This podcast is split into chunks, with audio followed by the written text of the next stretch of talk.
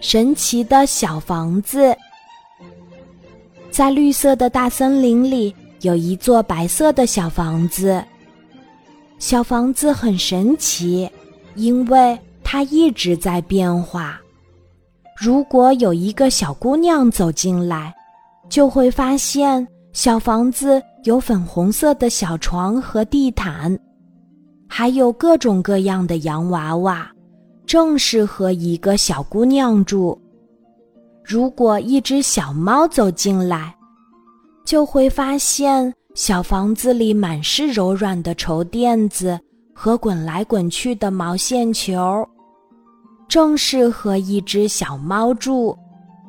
小房子的神奇之处就是，不管是谁走进来，都会发现小房子正适合自己来住。不过，小房子还没有主人，它好想要一个主人，一个爱它的主人。因为没有主人，房子就只是房子；有了主人，房子才会变成一个家。一天，森林里来了一只流浪的小狗，小狗发现了小房子。高兴地走进去，发现小房子正适合一只小狗住。小狗大口大口地喝着小房子给它准备好的骨头汤，把汤洒得到处都是。然后它在房子里快活地上蹿下跳，到处都留下了脏兮兮的脚印。乐够了，它还在墙角撒了泡尿。他根本不爱我，我不要这样的主人。小房子愤怒地摇晃了一下身体，把小狗从窗子里甩了出去。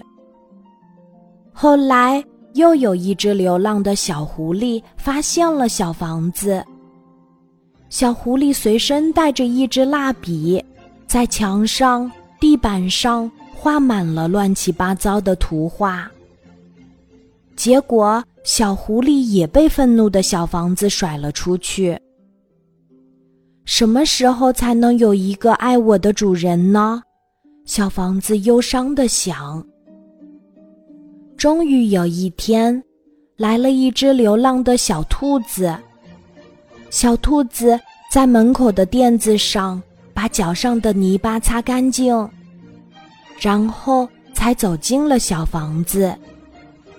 坐下来喝小房子为他准备的蘑菇汤。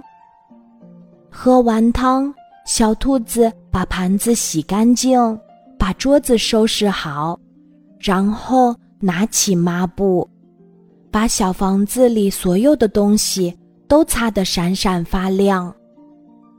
晚上，小兔子躺在柔软的小床上，幸福地闭上眼睛。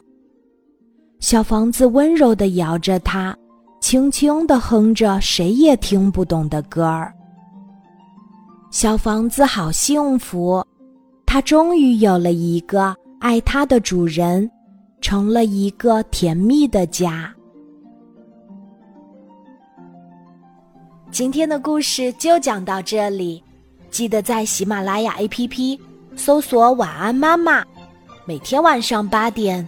我都会在喜马拉雅等你，小宝贝，睡吧，晚安。